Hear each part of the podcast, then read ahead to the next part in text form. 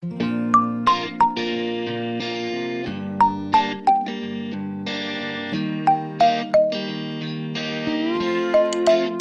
位听众朋友们，大家好，您正在收听的是伦敦华语广播娱乐七天，我是子涵。今天是二零一五年的六月六号，距离中国的高考只有一天的时间了。中国的高考大军啊，明天即将踏上战场，千万人同踩独木桥。今天早上啊，我看到微博里面有很多大 V 都在发一些励志的东西啊，帮考生加油打气。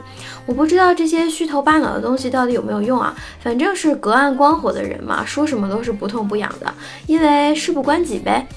我觉得高考从某个意义上来说，其实是一件挺公平的事儿。你想啊，生孩子的痛苦就是女人独自承受，生出来了孩子呢，孩子还要跟他爸的姓。同样都是虐，但是高考虐你呢，完全不分性别、不分贵贱的哦。管你是高帅富还是矮穷矬，高考面前人人平等，不会因为你演好，主观题就能多给你几分。各位听众，你要知道，这个世界啊，从一开始就不是公平的。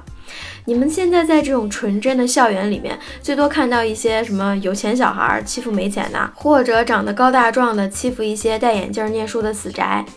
你们以为这就是人生的阴暗面了吗？我想告诉你们，当我们长大了离开校园的时候，各种五花八门的不公平啊、不透明啊，包括歧视啊、办公室斗争啊，甚至明里背里阴你，还让你一句话都说不出来。大家有没有看过姜文的一个电影叫做《让子弹飞》啊？我想你们应该都看过吧。里面有一句台词，我现在想起来真的是印象深刻，大概意思就是：你想挣钱吗？那你就跪下。你别想站着把钱给挣了。这句话说步入社会以后的我们真的是再直白不过了。今天呢，我们先暂时不谈这种各种优越条件的人民币大玩家啊，就说说咱们这些普通玩家。当你毕业以后，你信心满满的，觉得哎，我这四年的学习终于学有所用了，想要在自己的专业领域好好的贡献一下自己的青春和力量。可是当你出了校门的时候，你可能连住的地方都没有。工作并不是那么好找的，遇上那种流氓的单位，让你干活不给钱，实习三个月叫你滚蛋多的是。在一次一次投简历、面试，再投简历、再面试，然后再也没有然后的循环下，你会对自己开始产生一点点的不自信，你会怀疑自己的能力。开始的时候，你也许会非常消沉，因为现实的骨感不符合你丰满的想象。但是在你被十家、二十家公司拒之门外之后，你就不会再继续消沉了，因为你已经习惯了。这个时候，大多数人是怎么做的呢？就是降低自己的要求。本来你想说，哎，我这毕业了必须去外企啊，现在你就想，也许去一家私企也挺好的。本来你给自己定的目标是我毕业后必须月薪两万啊。半年内升职加薪，两年后出任 CEO，三年后迎娶白富美，然后买艘游艇，没事儿去马尔代夫溜溜度度假。可是现实中，你慢慢的妥协了，你最终拿着两千块钱的实习工资，对自己说：“哎呀，我这单位也挺好的，转正以后就给我买五险一金了。”这就是对现实的妥协。我说这些呢，都只是为了还在学校里念书的听众朋友们。我希望你们能够珍惜你们现在拥有的时光。人生的冒险不是从高考开始的哦，而是从毕业之后才开始的。而你们现在在学校里面，有老师保护着你们，有学生同学们跟你们一起玩耍作伴，爸爸妈妈宠着。放假的时候呢，你们还能拿着父母的钱，全世界的旅游，然后买个肾六。拍各种照片发朋友圈装个逼，引来各种点赞求约。你们的各种梦想都是拿着父母的钱帮你们买单的。如果大家觉得这样就很炫酷了，那我就只能呵呵。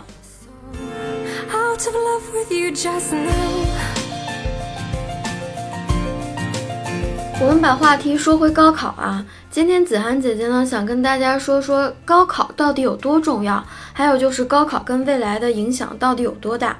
我们先来说说正面的东西吧。你们老说高考简直就是虐待未成年人，高考的体制是多么多么的不公平。你看人家外国都是申请学校，你看学生都是各种看能力啊，而我们就是看那个死的分数，还说什么地域歧视啊？为什么北京的小孩脑残都能考北大，然后我们的什么河南考生拼死拼活进普通一本？对于这个问题呢，还是那句话，这儿没有一件事儿是绝对的公平的。一部分人得到利益的同时，总有一部分人他们的利益就会受到伤害。可是中国那么大，你说怎么选拔人才？一个个人去面试吗？一个个的跟您心灵鸡汤的聊天吗？所以呢，科举制度是自古就有的，根本上还是通过考试从各地选拔人才。你们又说英国都是靠平时成绩，再加上自己写信说我有这样的能力啊，这样的兴趣爱好啊，走这样的程序，你觉得是不是显得人性化很多了呢？可是其实我在之前的节目里跟大家介绍过啊，英国的教育是分公立和私立的。私立的学校呢，就是通过考试，还有非常高的学费，再加上你父母的人脉，你才能进去那种学校。而且呢，很重要的一点就是你必须参加考试。可能大家不知道啊，咱们中国是一个统一教材的教育，就是说不管你是在哪儿，咱们用的课本都是一样的，都是国家统一编定的嘛。也就是说，你在北京学抛物线，我在哪儿？我学的也是抛物线啊。不同的只是每个学校老师吧，可能讲课的风格不一样，就是这种知识传递的道路不一样。不管是直线还是曲线的话，最终还是到达一样的地方嘛。但是英国呢是没有统一教材的，考试是在哪儿呢？就是考试啊，也没说他考什么，只有一个大概的范围。那么就出现了，每一家学校它都有自己的内部教材，而且彼此是不一样的。就好学校和坏学校的差距，就是从师资还有一些课程的设置上就可以明显的看出来。相当于英国的每个学校都是有自己独立的题库的嘛，所以这就是为啥在英国选学校特别重要。你去那种比较差的公立学校啊，教的可能就是小学基本数学，可是重点学校教的就是奥数题，所以你说这两个学校出来的学生这个水平能一样吗？再说说美国啊，美国呢其实跟中国的高考有点像，他们有统一的 SAT 和 ACT 的考试。嗯，简单介绍一下啊，ACT 呢，呃，分为四科，就是考你的阅读、英文、数学和科学。然后那个 SAT 呢，它是有三科，就是考你的阅读、写作和数学。呃，如果你选择自然科学类的那个专业的话啊，也是需要加考其他的科目的。只不过跟中国的高考不同，他们考试一年有五次机会，而我们的高考呢，一年只有一次。所以美国的孩子啊，一次没考好，那两两个月后咱再去考一次；而中国的考生一次没考好，那第二年你就俨然成为了同届学生中的大龄青年。只想说，高考这个制度其实本身是没有什么问题的。对于有着十几亿人口基数的泱泱大国来说，似乎没有更加有效的办法来筛选人才。大家看这个问题，你不要从自身出发，或者说我这一个小城市，或者从我们省这样出发，你要跳出来，站在一个全局的高度看整张中国的版图，你才会知道为什么要这样安排高考。哎，子涵姐姐是人比较善良的那种，所以说句令你欣慰点的话吧。大家想想啊，如果不是有高考在，你是没有机会跟那些富二代或者官二代坐在一个考场的。如果没有高考，你要从小就开始跟人家拼爹吗？大家都知道，河南的考生他们高考的难度比北京的考生要高三十一倍。河南大家都知道人多嘛，那自然考生也就多，但是他们的二幺幺重点高校非常少。而北京的考生呢，其实并不多，可是各个高校都给北京的考生名额预留了非常多，比人高十几倍。所以这是什么鬼啊？北京已经享受了全国最好的资源，享受了最好的教育条件，有最好的教师团队，而且录取线还这么低。一般在普通的省市，你能考上个大学的人，在北京都能进重点大学。你说这理我跟谁讲去？我们没有办法说服教育部改革，没有办法让人家不踩在我们的肩膀上。但是我们有些人又不甘心被这样欺负，所以怎么办呢？呵呵呵，说出来满满的正能量哦。高考移民大家都听说过吧？就是高考前一年或者半年的时间，身边的小伙伴突然变成了北京人，有没有？或者是突然变成了少数民族，有没有？一个弱不兮兮、肌肉没有、跑八百米都能累趴下的小伙伴，突然变成了某个大学的体育特招生，有没有？这些都要感谢我们的国家和体制，给了一些这些有钱有势的老百姓用自己的办法还自己孩子公道的机会。教育体制整个不跟你玩儿。那就是逼着民众自己找活路呗。中国的父母是全世界最爱孩子的父母了，为了孩子能上一个好大学，他们绝对舍得花钱，哪怕卑躬屈膝的找人找关系也愿意啊。他们觉得我的孩子能上个好大学，那才有出息呀。这说明一件事儿啊，像咱们这种带着初装备去打怪的，你怎么能跟人家人民币玩家的顶配拼？这样的父母还算是愿给自己孩子一个高考磨练自己的机会吗？我觉得已经算是觉悟相当高了。给大家讲一个故事吧，这是有一个朋友跟我说的啊。他说呢，他在准备高考的那几年啊，就是三年嘛，高中生活，一直都有一个同宿舍的兄弟，然后两个人一个宿舍的关系特别好，每天一起上课，一起自习，一起吃饭，然后什么熬夜看书背单词儿什么的，大家也就是特正能量，经常在一起互相鼓励啊。说好了，就是咱们都去哪一所大学。谁知道高考前一个月的时候，有一次啊，他们俩就在学校的那个操场，然后互相提问，就背单词儿呗。突然说着说着，他那个朋友就不吭声了。他想着说，哎，我这小伙伴累了呗，那我自自己看会儿书。等过了一会儿呢，他在看他小伙伴的时候，就发现他小伙伴就看着他，但是眼睛亮亮的。那时候是下午了嘛，所以是光线不是很强，然后嘴角就那么撇着，一脸委屈样。他就说，哎，大哥，赶紧背你单词儿啊！别在那儿又想哪个姑娘了。他的小伙伴说：“哎，我想跟你说一件事儿，我爸呢已经给我申请了美国大学，我不参加高考了。”我朋友跟我说，当时他听到那事儿的时候，就脸上的表情是僵住的。他们是哥们儿，但是他并不是说就觉得很生气，是因为这个没什么好生气的。他当时就挤出来了一个微笑，因为他也不知道为什么摆一个那样的表情就这么难。他说。哎，那太好了，以后我去美国玩，你可得给我包吃包住啊。然后呢，这朋友就回教室自习了。另外一个男孩以后也没来学校，就去上考托福那班，后来就去了美国，也就没再上课了。这个激情满满的故事告诉我们什么呢？哎，穷矬啊，说你呢？对对对，就说你，赶紧好好复习去吧。你说像咱们这种普通人家的孩子，你怎么能跟人家美元玩家拼呢？大家不要以为只是中国这样啊。就算是美国，你的家族只要是够有钱，你的孩子成绩差，你也是一定能进顶尖的学府的。这是一个很简单的问题嘛。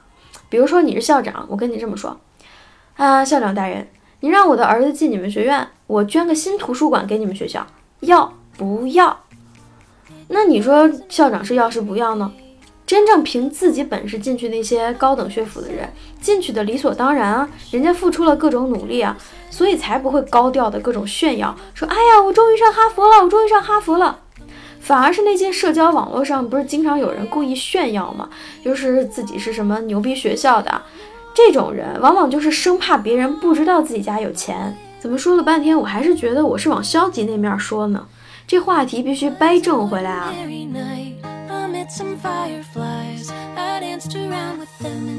其实呢，如果再给我一次选择，我还是会选择参加高考的，因为高考就像是一座山，你爬上山顶，我们就能看见最美的日出。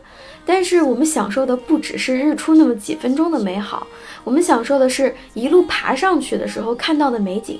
虽然很累很辛苦啊，磨破了你新买的鞋子，路边那些带刺儿的什么花花草草的，不小心割伤了你的手，你差点掉队，多亏了带队的老师喊你，你才跟上。你有一个队友受伤了，有一段路是你背他过去的。中途遇到了一段不错的风景，你和一个美丽的姑娘一起停下来休息的时候，互相鼓励，约好了爬到山顶的时候，我们一起看日出。一路走来，你认识了不同的植物，你会区分各种天气的变化。看太阳上升的高度就能判断时间。你知道哪些植物可以提神儿，哪些植物是有剧毒的？山中什么样的动物都属于什么科？你能算出猎豹的奔跑速度。你甚至看到美景的时候不由自主地吟诵了几句宋词。这一路的见闻，这一路的友情，那种大家为了达到目标而一起奋斗的过程，这才是最重要的。我甚至可以告诉你，在你的一生中，初中和高中的朋友会是联系最久的朋友。因为你们的认识的时候呢是没有利益的，是纯粹的友情，没有那么世俗俗烂的竞争，也没有权力和金钱的抗衡，有的就是你们一路互相的扶持。所以，请不要那么那么那么在意高考最终会带你到什么地方，只要在你最青春的年纪和值得一辈子交心的好伙伴一起努力过，这段记忆远比最终的那段结果来的有意义。如果你说，高考不就是为了去一个更好的学校吗？接受更好的高等教育，以后毕业了为国家抛头颅洒热血贡献力量。那么，请大家认清这个现实：高考不是终点，连起点都算不上。你进入一个顶尖的大学，你也是吃饭睡觉打 DOTA，跟他们并没什么差别。再说什么名校好找工作啊，你也看到每年清华北大毕业多少人，卖猪肉的到处都是。他们大多数人也不过就是拿着普通的工资做个小白领，或者更普通的做个普通的工人，跟咱们其他的人没什么区别。进入名牌大学只是给了你一个位子，但是他不能承诺你一个未来。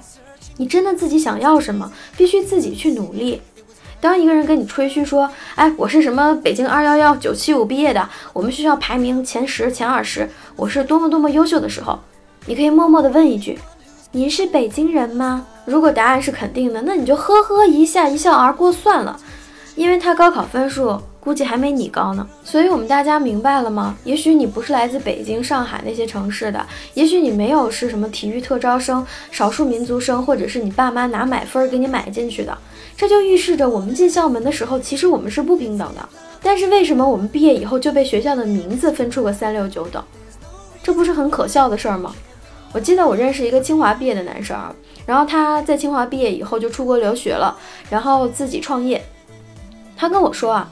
当别人介绍他的时候，如果说，哎，这是某某某，他是清华毕业的高材生，他会非常的不开心，觉得自己脸上非常无光。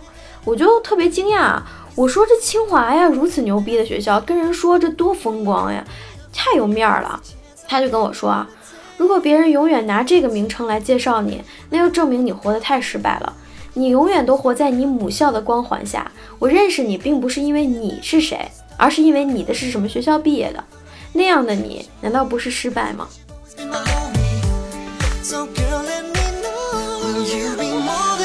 如果你要问我子涵，那你觉得怎么样才算是公平呢？我也不知道。中国这么大，各地的经济发展水平差距很不一样的，没有得到一样的教育资源，但是考试是一样的事，那就会很不公平啊。但是你们好多人都说，那就高校自主招生，你想上哪个去考哪个。但是这就是出现很大的混乱，因为大家想着那些好学生都想去奔那几所名校，那么其他普通高校就没有人了，招生就是个问题。但是如果你只奔这一所学校去，但是你因为考报考人太多，你失败了，也许你是个好学生，你本来可以去其他第二好的学校，但是这个机会你也失去了。那是一种怎样美丽而又混乱的画面呀！想想我都不敢看呢。在我们没有提出更好、更完善的高考制度之前，那我觉得先延续现在的制度吧。因为一个人的吼声并不足以被谁听到，所以大家快点去那个微博上艾特我们的国民老公啊，让你们的老公帮你们摇旗呐喊一下嘛！哎，思聪也是为了娱娱乐圈操碎了心，可以偶尔支持一下国家的这个高考的建设发展，是吧？哎，本期节目说好了是要鼓励一下各位高考同学的，差点忘了啊！在这里呢，子涵希望大家发挥出自己的正常水平，考的全会，蒙的全对，心态一定要放好。高考绝对不是鬼门关，美好的四年大学生活在等着你们呢。如果你要去的是文科大学，那么无数美丽的长腿妹子任你选择；如果你不幸去的是理科类的大学，也是时候可以换个口味试试啊！各种肌肉男任君选择喽。正经说啊，正经的跟大家讲一个今天的最后一个别人的故事啊，好多定语啊。有人说高考那年我考了两百分，而妈妈的一个朋友考了六百八十分，哎，这就是典型的别人家的孩子嘛。所以那个孩子去了重点大学，而我只能出去打工。九年后，那个阿姨整天跟我妈炫耀她儿子又应聘了一个月薪过万的项目经理，而我却在想，该不该聘用他？